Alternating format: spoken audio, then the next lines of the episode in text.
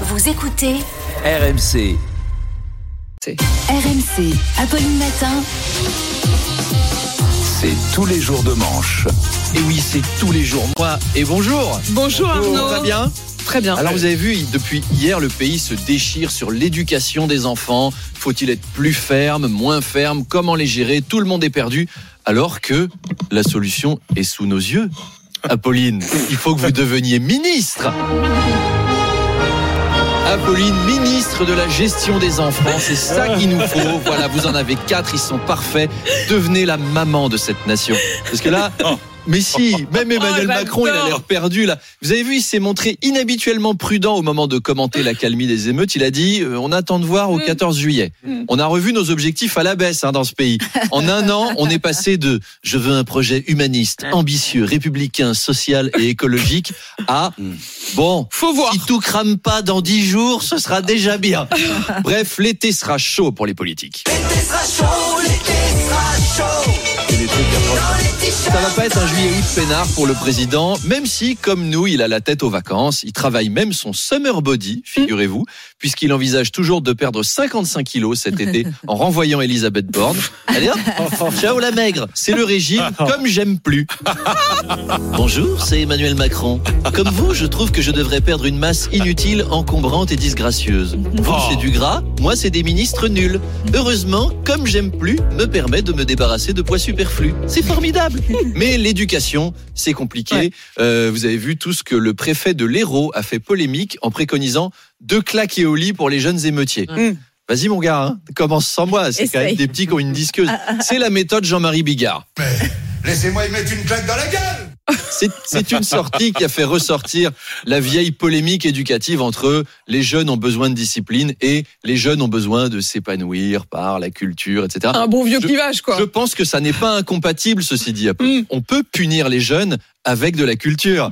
Là, il y a le festival d'Avignon qui démarre.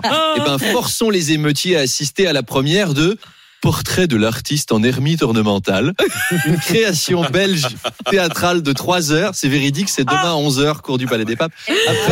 Après, vous les collez devant Immobilité en mouvement, la digression d'Andromède, une chorégraphie contemporaine de 7 heures où des danseurs nus lèchent des pièces de moto dans des lumières bleues pendant qu'une vieille dame joue du piano désaccordé en hurlant des choses comme L'art n'est qu'une illusion, politique, éternité, cosmos. Croyez-moi, trois jours à ce régime, ils réfléchiront à deux fois avant de péter une vitrine. Et la culture peut aider Mm. les jeunes. J'en parlais d'ailleurs hier à un ami de cette rubrique, Dominique Besnéard. Oh, Dominique. Il me disait, au sujet des banlieues, j'ai reçu un projet de film absolument formidable, magnifique. C'est Josiane Balasco, qui est prof de musique alcoolique à Saint-Nazaire. Elle s'oublie dans la flûte piccolo pour oublier qu'elle est dépressive depuis que son mari l'a quittée pour une assistante dentaire. Bref, elle alterne picole et piccolo. Un jour, elle découvre avec horreur qu'elle est mutée en Île-de-France. On lui demande de donner des cours de flûte traversière au lycée Francis Holm de la Cité des 4000 de Mantes-la-Jolie. Au début, ça se passe pas bien. Le caïd de seconde A, interprété par Franck Gastambide, il est un peu vieux mais il a redoublé 28 fois. Il la scotche sur un chariot du self et joue à Fast and Furious avec elle dans les couloirs. Mais Josiane ne se démonte Non. pas. Un jour, alors qu'elle rentre chez elle et qu'un dealer de la cité la traite de vieille bourgeoise coincée du huc, Jules, dans son premier rôle au cinéma, elle décide de se rebeller. Elle va chercher un violoncelle, redescend et joue du Debussy au milieu des jeunes qui font des roues arrière en scooter. Et ça fait comme un ballet merveilleux. Intimidé, un petit de troisième, c'est Kerry James, lui aussi il a beaucoup redoublé, se met à faire du breakdance. Elle est adoptée.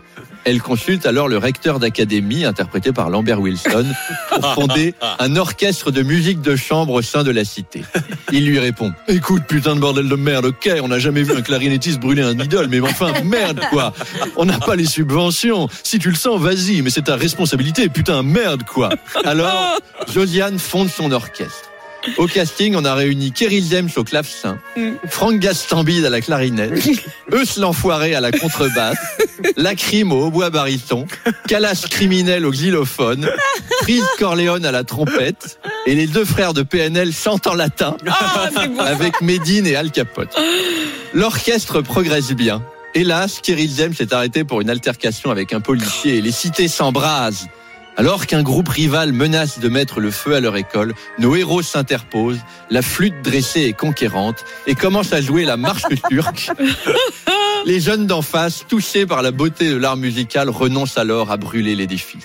Ça s'appelle Madame Rouselier et les poètes du bitume. Et C'est un, splendide message de réconciliation. C'est beau. C'est beau. Sur cette beau comme beauté, cinéma français. je vous laisse. C'était ma dernière de la Ah, saison. Apolline. Mais vous me retrouvez en best-of tout l'été. Merci à toutes les personnes qui m'ont aidé à écrire ces 1387 chroniques de l'année. Muriel Romadji, Frédéric Pouillet, Dan Gagnon, Guillaume Conch, Walter et Cristal Clémenté et Keloun. Merci aux auditeurs.